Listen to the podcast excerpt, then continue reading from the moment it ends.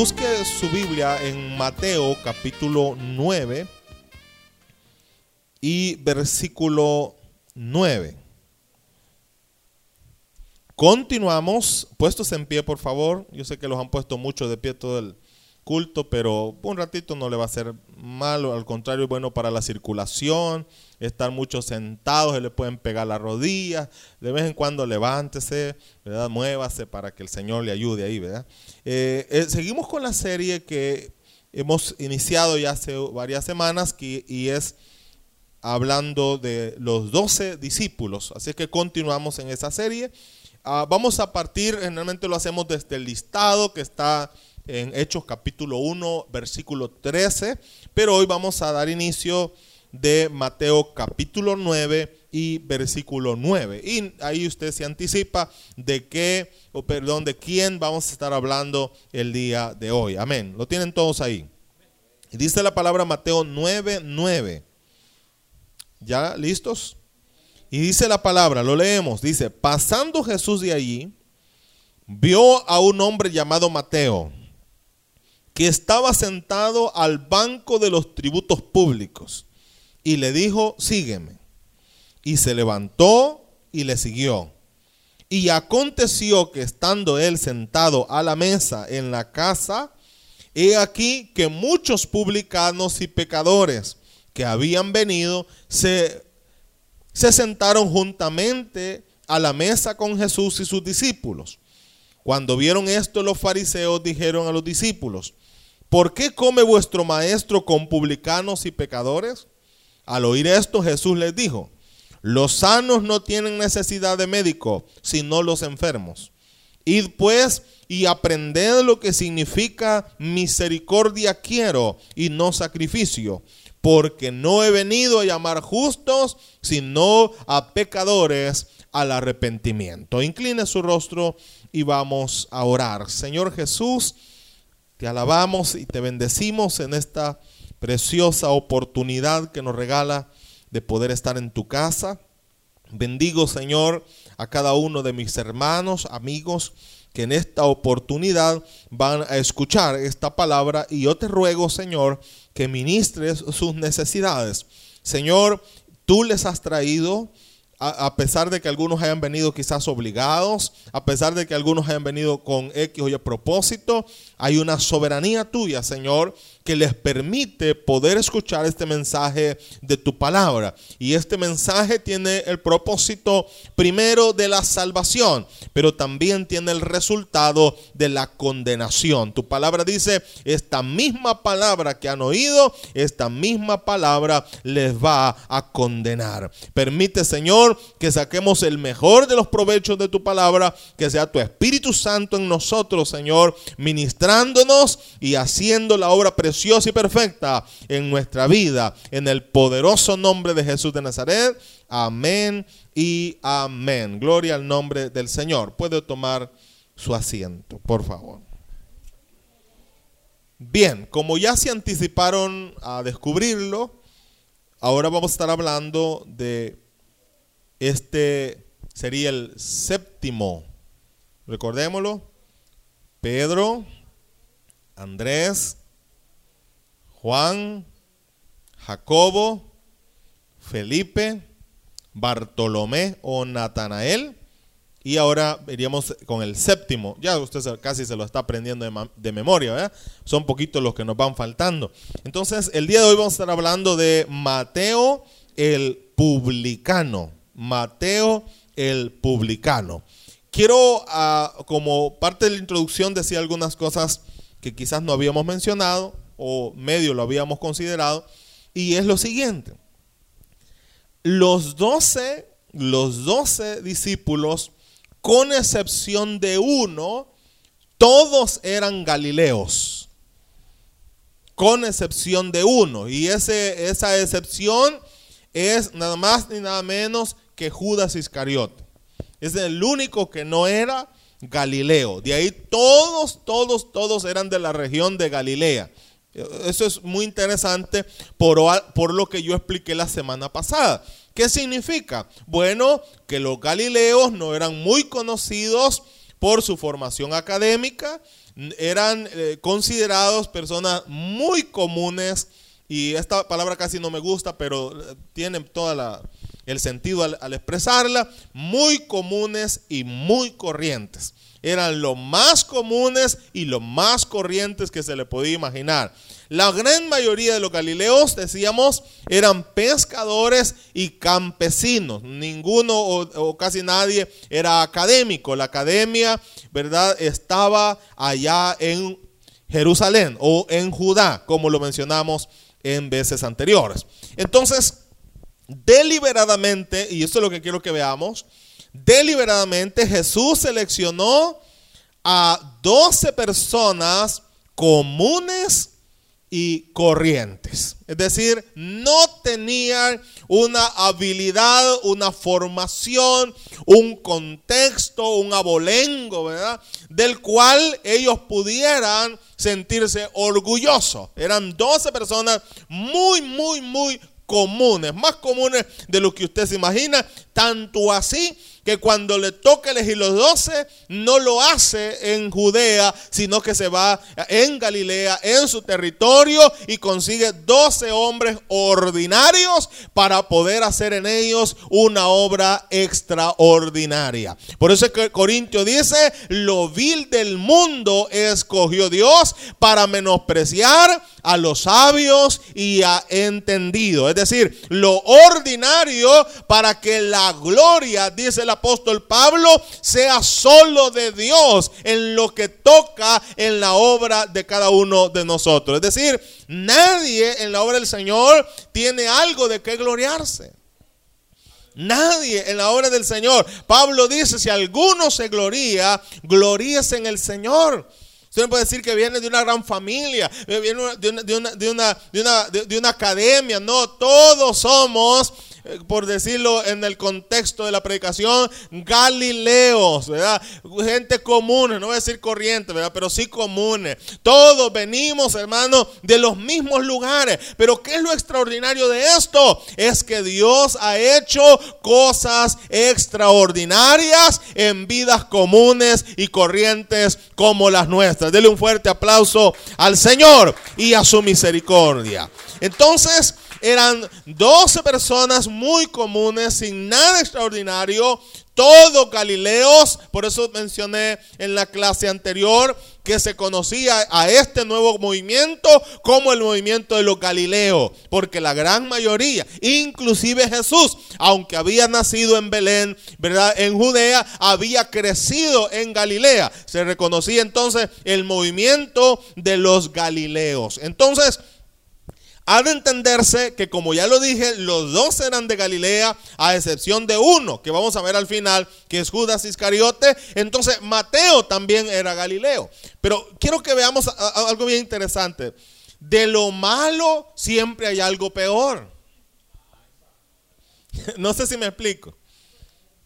O sea, ya ser Galileo, ya, ya, ya explicamos eso, ¿verdad? Ah, Galileo, pero como lo recordamos también, eh, eh, dice, de Nazaret puede salir algo bueno. O sea que entre el Galileo, los de Nazaret eran los indeseables. Era todavía, si, si ser Galileo es malo, ser de Nazaret es peor. Pero puede haber algo peor, sí puede haber algo peor. Sí puede haber algo peor. Entonces, Mateo era de lo peor, lo peor. No sé si me explico. Era Galileo, pero era de lo peor mire, esto es interesante. Mateo es una de las personas indeseables. Una de las personas más indeseables entre los doce. Inclusive más indeseable previo, ¿verdad? A el hecho de, negar, de, perdón, de vender a Jesús. Más indeseable que el mismo, que el mismo Judas. Ya lo voy a explicar por qué. Ahora bien, pero veamos algo aquí. Por ejemplo, en Marcos 2.14 se le llama por su nombre judío. Era muy común, ya lo aprendimos, que los judíos tuviesen su par hebreo, eh, perdón, griego en su nombre. Era, era muy común. Entonces, el nombre hebreo es Leví. Marcos 2.14. Dice Leví, está en el texto, hijo de Alfeo. Es su nombre completo. En Lucas 5, 27 al 29, también él se refiere como Leví. Así lo hace también Mateo. Pero sin embargo, en otros textos, en, por ejemplo, Lucas 6:15 o en el listado de Hechos 1:13 que hemos estado estudiando, se le conoce como Mateo. Entonces, el nombre griego es Leví. Y el nombre hebreo con una raíz griega, no lo voy a explicar porque es muy complicado, es Mateo.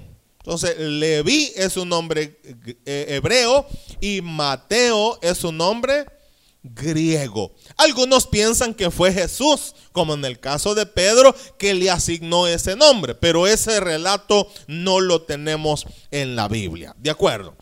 Mateo es el escritor del primero de los cuatro evangelios. ¿Cómo se llama el primero de los cuatro evangelios? Se llama Mateo. Si bien es cierto, no hay una evidencia interna, es decir, no dice ni en la introducción ni en la parte final del libro que él fue el escritor, pero la tradición y la historia, todavía del primer siglo, vamos a ver, en el año 100, 110, no dicta, ya se le llama a este primer evangelio el evangelio de Mateo. Podríamos pensar que si Mateo escribió el libro o el, eh, el, Evangelio de Mateo, podríamos tener mucha información de él. Sin embargo, no es así, ¿verdad? A pesar de que él escribe el Evangelio de Mateo, el primero de los Evangelios, no tenemos mucha información de Mateo, dos que tres cositas que vamos a estudiar el día de hoy. Lo primero que vamos a ver es acerca de su llamado. Eso es lo que estábamos leyendo en el capítulo 9, versículo 9. Vaya conmigo, por favor, a ese texto. Cuando Jesús llamó a Mateo, su oficio era, dice la palabra, cobrador de impuestos. Es decir, a esto se le conocen como publicano. Era un cobrador de impuestos. Bueno, cuando dije que siendo Galileo era malo, pero ser eh, publicano era peor, eso en toda su expresión. No existían personas más detestables que los publicanos. Es más, se toleraba más a los herodianos, se toleraba más a los mismos gentiles antes que a los mismos traidores publicanos. Porque que era un publicano? Era un alguien que había comprado muy probablemente esa franquicia, ¿verdad? Había comprado una franquicia para poder él personalmente cobrar los impuestos que llegaría una buena porción de estos, ¿verdad? A las arcas del imperio romano. Pero otra porción muy grande, ¿verdad? También les quedaba a ellos.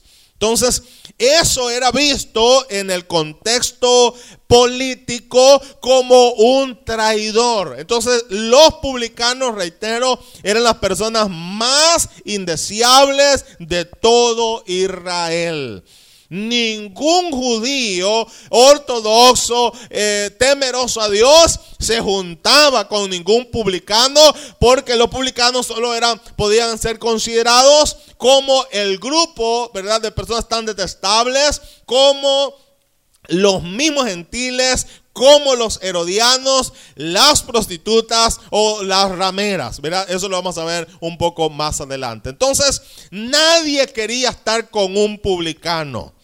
Nadie. Entonces uno se pregunta cuando vamos estudiando esto, ¿cómo es que Jesús decide? Primero, escoger gente solo de Galilea y llevarlos a Jerusalén y eh, prepararlos para una misión tan extraordinaria como la predicación y el fundamento del Evangelio. Pero todavía la pregunta sería más interesante, ¿cómo en medio de gente Galilea se le ocurre a Jesús elegir a un publicano.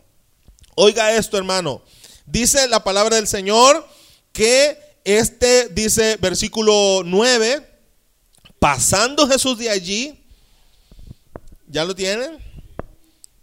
Esto es en Capernaum, Esto es en Galilea, Capernaum es en las riberas del mar de Galilea. Y vio a un hombre llamado Mateo.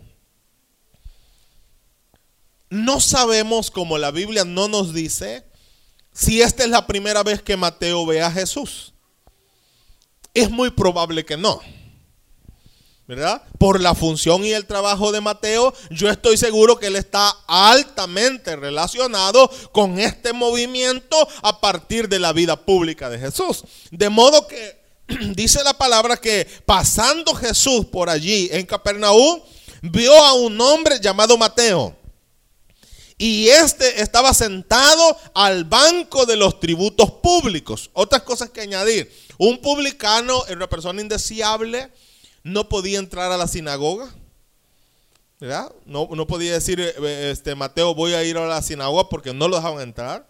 No podía ir al templo a ofrecer sus ofrendas porque era indeseable, tenía absolutamente prohibido. ¿verdad? Un publicano solo podía reunirse con otros publicanos.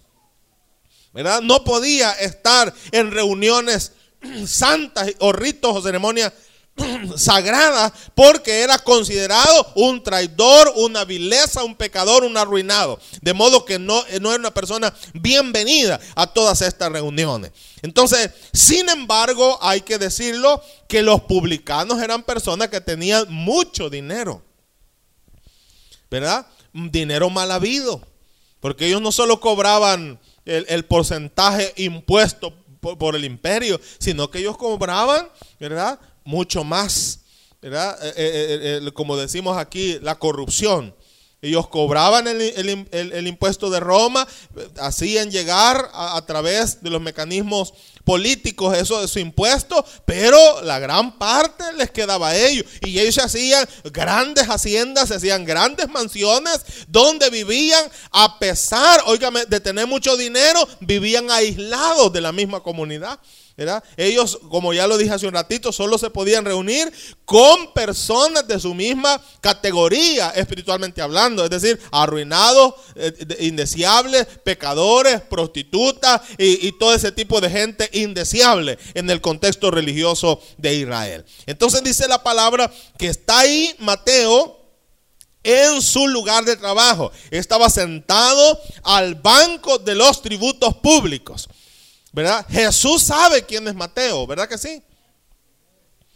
Y sabe que es una de las personas más indeseables en, todo, en, en toda Palestina.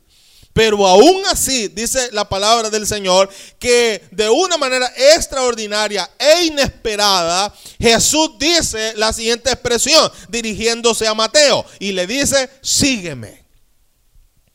Ahora, quiero que siga leyendo conmigo esto. ¿Qué hizo Mateo? Buenas preguntas surgen en este estudio. Buenas preguntas, como cuáles. ¿Por qué le sigue de inmediato sin mediar palabra? Porque la mayoría de nosotros ponemos un montón de argumentos al llamado de Dios. No, dice alguien, es que tengo que dejar, es que, es que, es que voy a la universidad. Yo sé que tiene que ver la universidad con, con Cristo. Ninguna.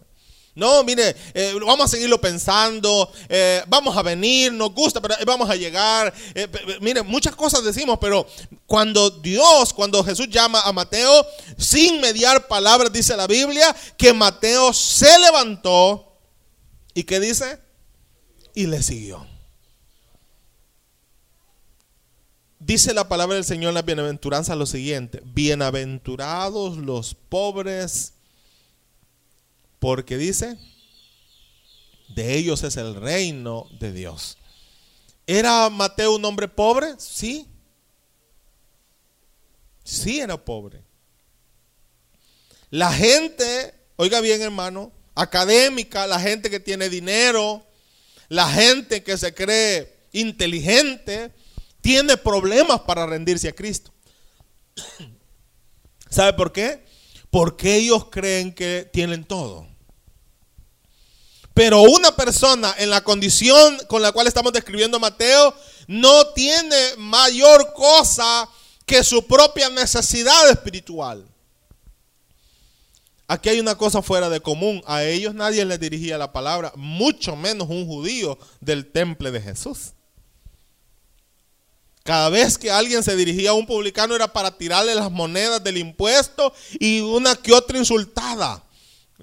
Traidor, arruinado, acabado. Mira en lo que has terminado. Sos peor que los eh, perros gentiles. Ya me imagino yo la gran insultada que le daba. O sea que nadie se le, dirigía, la palabra. Nadie que quería tener una relación con un publicano. Nadie invitaba a tomar un café a un publicano. Nadie quería ir a su casa ah, con un publicano. Oiga bien esto. Pero a algo singular en la vida de Jesús. Él va y conociendo lo que, lo que significa la vida de Mateo, aún así le invita a ser parte de su ministerio con un llamado escueto pero muy profundo diciéndole, sígueme. Y la respuesta de Mateo también es inesperada. Amén. ¿Qué dice? Se levantó y le siguió. ¿Verdad? ¿Qué significa eso? Significa que Mateo tenía una hambre espiritual. En 20 años de ministerio he visto gente que se hace del rogar para aceptar a Cristo. Hay gente que ha estado en 20 cultos. Está uno como predicador, yo, yo por acá no me gusta rogar a la gente, yo extiendo el llamado, si quiere ven y si no ven. Pero hay, eh, otros predicadores, no, traigan, venga, ven, no, y no, no, no, no, vamos a seguir viniendo, vamos a seguir oyendo, y venga para acá, tráigalo, eh, servidores, tráigalo, agárrelo, ven, venga, y usted no pierde recibir, y ahí está, y ahí está con aquello, reciba al Señor, y no sabe sin Cristo, y ahí está, y la gente no quiere recibir al Señor. Pero he visto gente, por ejemplo, yo he visto gente que en medio del sermón vienen a recibir a Jesús. No esperan el llamado. Muchas veces yo he sido interrumpido en, los eventos de campaña que voy por gente que se acerca al púlpito. Y yo tengo que parar el sermón. ¿Qué, le puedo hacer con usted? No, yo quiero aceptar al Señor. Hay gente que en la alabanza, yo quiero aceptar al Señor. Hay gente que nomás vamos a hacer el llamado, pónganse de pie y ya viene rendido a los pies del Señor. ¿Sabe qué, qué evidencia eso? Su necesidad espiritual. Es gente que ya ha sufrido. Es gente que ya ha llevado toda clase de sufrimiento en su corazón. Hay gente que ya está cansada de la vida que está llevando. Miren, no, no nos tiremos de primero a juzgar la vida de Mateo. No sabemos qué lo llevó a ese estilo de vida. No lo sabemos. Cuando nosotros lo conocemos a Mateo, él ya era un publicano. Pero mire hermano, sería muy interesante saber cómo un hombre judío como Mateo termina siendo un publicano. Como sería interesante saber qué lo llevó a usted ser un bolito, qué lo llevó a usted ser un gran mujeriego, qué lo llevó a usted ser un, ladrón, un mentiroso. Antes éramos, ahora ya no, estoy hablando del tiempo pasado. De la misma manera, podríamos pensar, ¿qué llevó a, este Mateo a ser un publicano? No lo sabemos.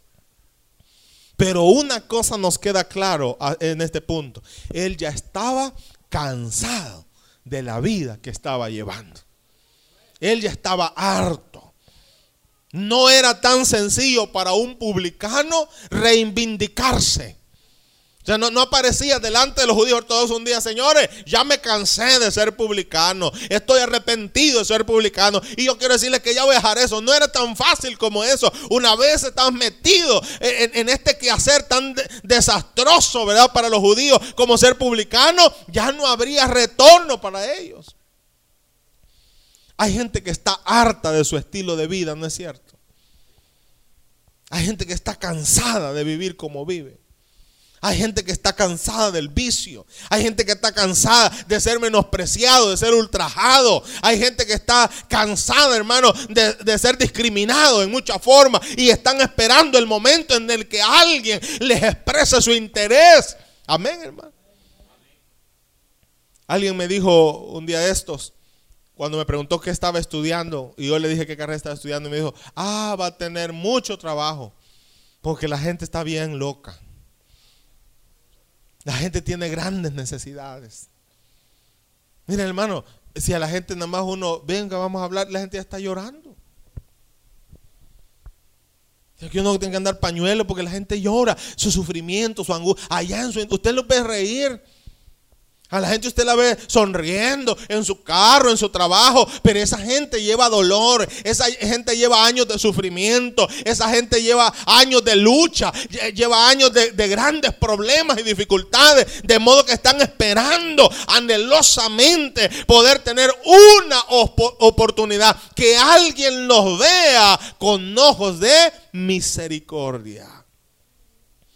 Por eso que cuando Mateo escucha, el dulce llamado de la expresión sígueme, él no lo pensó dos veces. Él está, como que dijésemos, esperando ese llamado. Ahora, vamos avanzando en el texto y fíjense que por lo menos en Mateo aquí hay una cosa bien interesante que dice en el versículo 10 une el relato sin que nos dé más explicaciones. Dice, por ejemplo, en el versículo 10, y aconteció que estando él sentado a la mesa en la casa, Mateo, aquí parece que nos confunde un poco la historia. Si quieren, vayamos al texto en Lucas capítulo 5, versículo 29 al versículo 32. Váyase conmigo lo más rápido que pueda. Lucas 5, 29 y 32. ¿Ya lo encontraron? Ahora sí. Y dice, y Levi le hizo un gran banquete. Eso no nos explica así con detalle eh, Mateo, ¿verdad? Entonces, tratemos de entender eh, la historia completa. ¿Cómo, ¿Cómo se dieron los hechos? Bueno, Mateo está sentado haciendo su trabajo, su indeseable trabajo. De repente, como Dios solo puede hacer esto, pasa Jesús y le dice, sígueme. Inmediatamente eh, dice la palabra que Mateo se levanta y le sigue. ¿Y qué hizo Mateo después? ¿Aló? ¿Qué hizo Mateo después? Dice la palabra del Señor que al que a mucho se le perdona, mucho ama. Amén. Hay gente que acepta al Señor, vaya, acepte al Señor y se van. ¿Y qué pasó con ellos? Nada. Ni regresan. Uno, uno esperaría. Yo, yo así estoy acostumbrado, o así crecí acostumbrado, que cuando uno aceptaba al Señor hoy, el siguiente día estaba en el culto. Pero ahora mire cómo va cambiando las cosas. Ahora la gente acepta hoy y ya no vuelve. ¿Qué es lo que pasa? Mire, por favor, pongan mucha atención y no se sientan ofendidos por lo que les voy a decir. Lo que, eh, lo que usted hace después de aceptar al Señor, sus primeros actos, evidencian lo genuino.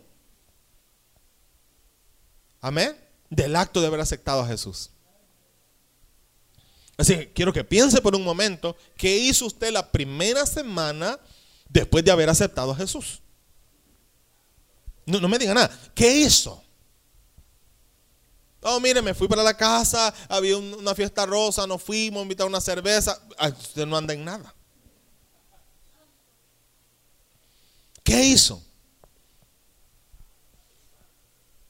Cada vez que vemos a un hombre arruinado en la Biblia, viniendo a los pies de Jesús, es tanto el gozo, es tanto la alegría en su corazón, que busca la manera como demostrar esa alegría.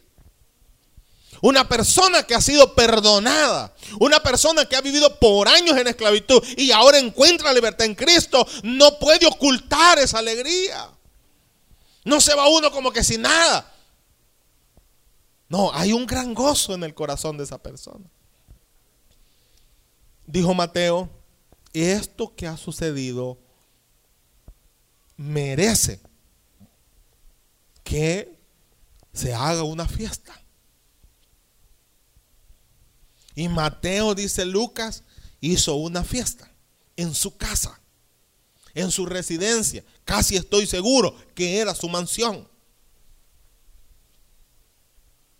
Ahora, ¿qué dice la palabra del Señor respecto a los invitados a esa fiesta? Siga leyendo conmigo, por favor. Vamos a ver. Y dice, y Levi, Levi, perdón, le hizo gran banquete en su casa y había mucha compañía. Si usted aceptó al Señor y esa primera semana no habló de Cristo, analice si de aceptar a Jesús usted. Porque cualquiera que ha tenido un encuentro personal con Dios, lo primero que quiere hacer es comunicarle a otros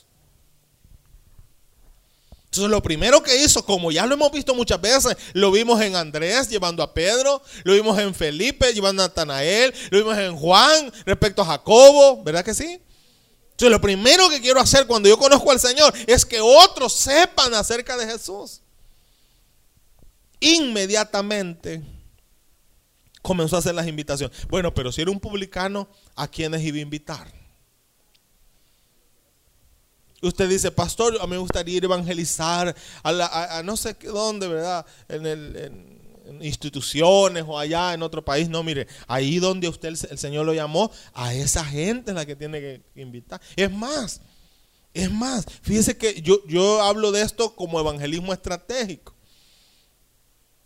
La gente recibe un llamado especial en los diferentes niveles y ahí es donde tiene que trabajar. No sé si me explico. Dios te llamó ahí. ¿A, dónde vamos a hacer el primer acto de evangelización? ahí los arruinados de alrededor. Y hay gente que quiere hacerse famoso. No evangeliza ahí los publicanos y quiere ir a evangelizar a, a Judea. ¿Cómo vas a hacer eso? Dios te llamó ahí donde estabas con la gente que está rodeado para que puedas afectar positivamente a esa gente que está alrededor tuyo. Ahora, está claro que si él invitaba sacerdotes no iban a llegar. Si él invitaba levitas no iban a llegar. Si él invitaba a funcionarios allá de Jerusalén no iban a llegar. Era de esperarse que en la fiesta de Mateo habrían publicanos y pecadores. Amén. Era de esperarse. Y dice, había mucha compañía de publicanos. Quizás él era el máxima autoridad, no lo sabemos. El ministro de Hacienda sería en este caso, con todo el respeto a las instituciones. Quizás él era el ministro de Hacienda. ¿Y a quién llamó? A los mismos pícaros. No del ministro de Hacienda, sino de los publicanos y de otros que estaban a la mesa con ellos, y los escribas y los fariseos observando. Hay gente que está evangelizando ahí, a los, mismos publicanos de donde él viene, y, pero hay fariseos que observan solamente. Me está diciendo un, un hermano pastor el día miércoles, que un día, dice de estos, convocó a los, a los líderes de la iglesia y les dijo lo siguiente. Hermanos, les tengo una noticia. Creo que fue el domingo que lo reunió. Mañana lunes tenemos una misión que cumplir en un lugar donde a lo mejor ustedes no quieran ir. Todos estaban así como ustedes esperando que yo les diga, ¿a dónde? Dice, vamos a ir al Beilbilí. No sé qué es eso. Pero sé que no es una iglesia. pero pastor, ¿cómo es que vamos a ir ahí? Y me dice el pastor, fíjese pastor, y fuimos. Me ven los líderes de la iglesia y fuimos. Dos que tres no quisieron ir, ¿cómo vamos a ir ahí? Dios guarde. Y fueron. Dice que cuando llegaron, antes de que se abriera el negocio, estaban todas las muchachas casi desnudas. Cuando los vieron, se cubrieron. Todas las mujeres se sentaron y comenzaron a escuchar el mensaje de Dios. Y comenzó, me dice, aquella, aquella gente a llorar. No lo hicieron afuera. No le dijeron, mire, salgan aquí, por favor, queremos hablar. Entraron. Pero imagínense los fariseos que han de haber visto ese pastor o el carro del pastor ahí en el Baby Lee. ¿Se imagina? Allá, si tiene la calcomanía, si esa es, ya ven, si es un gran sinvergüenza. Entonces, hay gente, hermano, llena de agradecimiento haciendo una obra, pero hay fariseos y escribas. ¿Y ellos qué hacen? ellos no hacen nada. Ve al que está a su lado. No, no le diga nada, yo solo quería que lo viera. Mateo está haciendo la obra de Dios. Mateo está tan contento, Mateo. Y va, mátenme una gallina y, andamos a hablarle a todos, mis, colegas, y traerlos. Y los fariseos ahí pendientes, imagínense estos fariseos, gente sin oficio. No se involucran en la iglesia, no hacen nada en otra cosa, pero están pendientes como radares viendo qué es lo que está pasando. Mire, involúcrese. Involúcrese. Entonces, mire, y dice que dijeron los fariseos y los escriba lo siguiente. ¿Por qué coméis y bebéis con publicanos y pecadores? Creo que algunos de nosotros no hemos entendido bien el contenido del Evangelio. Hay gente que quiere ir a, los niveles, vamos a evangelizar empresarios, vamos a evangelizar universitarios. Mire hermano, usted no ha entendido bien el Evangelio. Mire, difícil es evangelizar a gente de, primer año de la universidad, que ya como en primer año se ve filosofía, ya están todos chiviados de la cabeza con el tema de la filosofía. Pero allá donde usted está en su comunidad, allá hay gente con necesidad. Este es el, sentido propio de la evangelización. mire, eh, como la gente lo conoce a usted, usted no puede ir a evangelizar gente no, no conocida. Lo primero que tiene que hacer es la gente que lo conoce. La gente que conoce cómo usted ha vivido. ¿Quiénes pueden dar mayor testimonio de Mateo? ¿Ah? Sus compadres, subversivos y arruinados publicanos. Pero dicen los religiosos, ¿qué hacen ustedes comiendo con publicanos y pecadores? Y Jesús respondió lo siguiente. Creo, quiero que lo lea conmigo. Los que están sanos. Así que esta iglesia o una congregación evangélica no es un grupo de personas perfectas es un grupo de personas necesitadas. ¿Verdad? Y usted quiere ver gente encopetada, ¿verdad? Y eso están en otra iglesia que yo le puse cómo se llama. Pero en las iglesias evangélicas generalmente gente Galileo, pues. ¿Entienden? Gente Galilea. Eso, yo recuerdo cuando yo era católico, nos decían a nosotros mucho esto. Ves en las iglesias evangélicas doctores, ves en las iglesias evangélicas gente preparada. Ahora sí, ve, ahora sí es muy común ver eso. Y nosotros decíamos, no. ¿Y el alcalde a dónde se congrega? Pensarlo. ¿Por qué? Porque los evangélicos son unos ignorantes, es gente arruinada. Ahí la gente ni leer sabe. Entonces cuando venía un evangélico me decía, mire, eh, le voy a predicar el evangelio, los hijos son ignorantes. Ya se, ya se va quitando mucho eso porque le decían a uno, si pastor cualquiera es, un sacerdote pasa ocho años en estudio, le decían a uno, ya le tapaban la boca al pobre evangélico. Porque el pastor a lo mejor ni, ni leer sabía, como le decía a uno, no, si ha venido de, la universidad o de cualquier cosa, no sabía leer. Pero ¿qué es lo que sucede en la gente, en las masas de Galileos? Es gente que no pone resistencia es gente que ha tenido un encuentro con su realidad, con su dolor y tiene una necesidad, una necesidad latente de resolver un problema. Por eso Jesús dijo, es más fácil que entre un camello por el ojo de una aguja que un rico en el reino de los cielos. No porque ser rico sea malo, sino porque la gente que está en una posición social diferente o académica diferente se cree autosuficiente y cree no tener necesidad de Dios. Pero ¿y a los pobres que nos quedan? Pero ¿y a los menospreciados que nos quedan? Pero ¿y a los bolitos que nos quedan? Pero ¿y a los arruinados que nos queda? Solo Cristo. Por eso es que cuando se nos hizo el llamado, venimos con gozo y alegría. Y como Mateo dijimos, vamos a, celebrar porque hay alguien que nos ama, porque nadie nos había amado como Jesús, porque nadie ni siquiera nos había hablado como lo hace Jesús, porque nadie nos había valorado como Jesús nos valora. Amén, hermano. Entonces Mateo hace una tremenda fiesta. Y dice Jesús, los que están sanos, si usted cree que no necesita el Evangelio, se equivocó el lugar entonces. Si usted cree que no necesita esta palabra, se equivocó el lugar. Y aunque a mí me da gusto que esté aquí, pero no sé qué anda haciendo entonces. Porque ¿por qué ha venido aquí? ¿Por qué he venido yo aquí? Porque necesito. Los suficientes allá están, en otro lado. Aquí están los necesitados.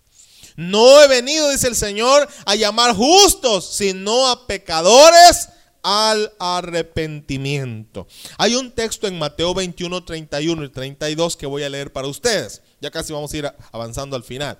Y dice la siguiente manera. De cierto os digo, Mateo 21, 31 y 32. De cierto os digo que los publicanos, ¿lo está leyendo? Y las rameras van delante de vosotros al reino de Dios porque vino a vosotros Juan en camino de justicia y no le creísteis. Pero los publicanos y las rameras le creyeron y vosotros viendo esto no os arrepentiste después para creer. ¿Quiénes van delante? Publicanos y rameras.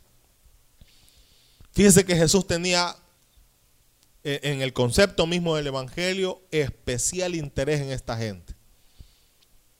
Vemos muchos publicanos. Saqueo. ¿Qué era saqueo? ¿Y qué hizo? Cuando aceptó al Señor. Dice que la gente eh, ah, más arruinada es la que tiene mejor respuesta. Me, explico, ¿verdad? ¿Qué hizo Saqueo cuando, cuando, cuando recibió al Señor? Hizo una fiesta. Invitó a otros publicanos, a otros arruinados. Vemos una parábola en Lucas 18 días. El publicano. ¿Verdad? Cuando hacía la oración, Lucas 18 días. ¿Se, acuerdan de eso? Ahora bien, algunas de las cosas muy pocas que podemos conocer de Mateo es que Mateo conocía mucho la palabra de Dios, a pesar de que no, no se congregaba eh, eh, en una, en una eh, ¿cómo diría? ¿Cómo se llama esto? ¿Ah? Sinagoga. O no se congregaba en el mismo templo. Pero aún así conocía mucho la palabra de Dios. De modo que cuando ve a Jesús y conoce a Jesús, sabe de quién se trata. No tiene ningún problema. Es más, cuando uno lee el Evangelio de Mateo, él cita el Antiguo Testamento casi 100 veces la mayoría de las citas del Antiguo Testamento en el Nuevo Testamento están en el Evangelio de Mateo. Es más, si suma las citas del Antiguo Testamento de Juan, Lucas y Marcos, no superan las citas que hace Mateo en su Evangelio. ¿Qué significa eso? Que Mateo conocía mucho el Antiguo Testamento. Estaba altamente familiarizado con el, con el Antiguo Testamento, de modo que identifica a la persona de Jesús, sabe quién es Jesús y sabe que tiene la necesidad de seguirle y sabe cuál sería el resultado de seguir a Jesús. Mateo tiene una fe muy establecida. De modo que lo primero que hace es hacer un banquete. ¿Verdad? Es hacer un, banquete. Mateo fue un hombre de una gran fe y completamente rendido al, al, señorío de Cristo. No se dice más como lo mencioné en el caso de Bartolomé, porque al igual que Bartolomé tienen una fe sólida. Jesús no, ¿verdad que Jesús en ningún momento ni pública ni privadamente regaña a Mateo, como lo hace con Pedro? Amén. Si bien el liderazgo de Pedro natural no es, cuestionado, pero la fe, la fuerza, la madurez que tiene estos dos últimos personajes que hemos conocido son tan especiales que aún pareciera que pasan desapercibidos en la historia de los evangelios. Pero el, el hecho es que ellos tienen una fe sólida. Amén. Mateo escribió el evangelio teniendo en mente una audiencia judía. Su liderazgo, el liderazgo de Mateo fue en Jerusalén. Fue allí en Jerusalén. Algunos, la tradición dice que salió eh, fuera de Jerusalén a Asia Menor, pero la evidencia más eh, que conocemos es su liderazgo ahí mismo en, en la región de Palestina. No hay información fidedigna respecto a cómo ni cuándo murió pero se cree que murió quemado en la hoguera por causa del Evangelio de Jesús. quiero decir algunas palabras finales. Cuando nosotros hemos recibido a Jesús como nuestro único y suficiente Salvador, como ya lo he mencionado, los siguientes pasos son determinantes respecto a tu vida espiritual. A propósito de los hermanos que se van a preparar para el bautismo. Cuando uno recibe al Señor con ganas, ¿verdad? Con necesidad, esto es algo que debe de pedirlo. En la iglesia no debe andar rogando, hermano, hermano se quiere bautizar. Usted debería venir a pedir que, lo bauticen. Pero ya, ya, yo recuerdo locura mía, el siguiente día haber aceptado. Ahí me paró el carro el pastor y me dijo, no, me perece, hermano. No, hay que, hay un todo un proceso discipulado. No, le dije yo, pero yo quiero bautizarme ya. Y hay gente que hay que estar la ronda bautizar. No, vamos a seguir orando, vamos a seguir esperando. Lo primero que hace Mateo es hacer una tremenda fiesta y anunciar en todo el gremio y en toda la zona que Jesús es el Hijo de Dios, que Jesús es el Señor. Dele un fuerte aplauso al Señor. De modo que conocemos de Mateo su fuerte fe, su fuerte determinación. No le andan rogando. Mateo no es el tipo que hay que andar rogando, es un tipo de... vamos a hacerlo, ya lo hizo. No, era para mañana, era para, para ayer. Amén. Mateo es el tipo de hombre con una fe firme porque conoce. Es importante que usted estudie la palabra. Amén. Es bonito cuando a veces eh, usted dice, el pastor dice, pero me gustaría más que dijera como la Biblia dice. Porque eso me está diciendo a mí usted que usted estudia la palabra y que usted tiene una fe firme en la palabra del Señor y no lo que yo o cualquier otra persona dice. Amén, hermano. Mateo puede recibir el llamado de una manera espontánea y de una manera espontánea, según el conocimiento, puede tener una reacción positiva. Se levantó y le siguió. ¿Se arrepintió Mateo en algún momento, aún porque había sido muy rápido? Alguien dice, no, eh, por ejemplo, yo recuerdo que algunos decían, si no llora en el altar el que va a recibir al Señor, de nada ha hecho nada. No sé si oyeron eso alguna vez. Pasó, mire, con los ojos pelados, ni, ni lloró. Porque la idea que traemos los pentecostales un poco más ortodoxos es que la gente pasa aquí hecho un, ¿verdad? un desastre, llorando, rendido. Pero hay gente que pasa y no, no llora. ¿Acuerdo usted lloró? ¿No lloró? ¿Ah? No, mire, el tema no es si lloró o no lloró. El tema es su convicción. Amén. Y el, y el, llanto no da la convicción. El conocimiento de la palabra es que te da esa convicción. Tenemos un llamado. ¿Cómo ha sido su respuesta? Y finalmente, ¿qué ha hecho después de haber recibido ese llamado? ¿Cuál fue, ¿Cuáles fueron sus primeros pasos? Por eso le digo, analice. Y la semana que usted aceptó, ¿qué hizo? No, espere que los hermanos llegaran, como los 15, como ni visitan este hermano, como al mes llegaron. No, hermano, ya recibí al Señor, siguiente día vamos al culto, a leer una Biblia, a comprar una Biblia. Amén. Lo primero que tiene que hacer al haber aceptado a Jesús es ir a buscar una Biblia. Si no le regalan una en la iglesia, se va y se compra una para comenzar a leer. Amén.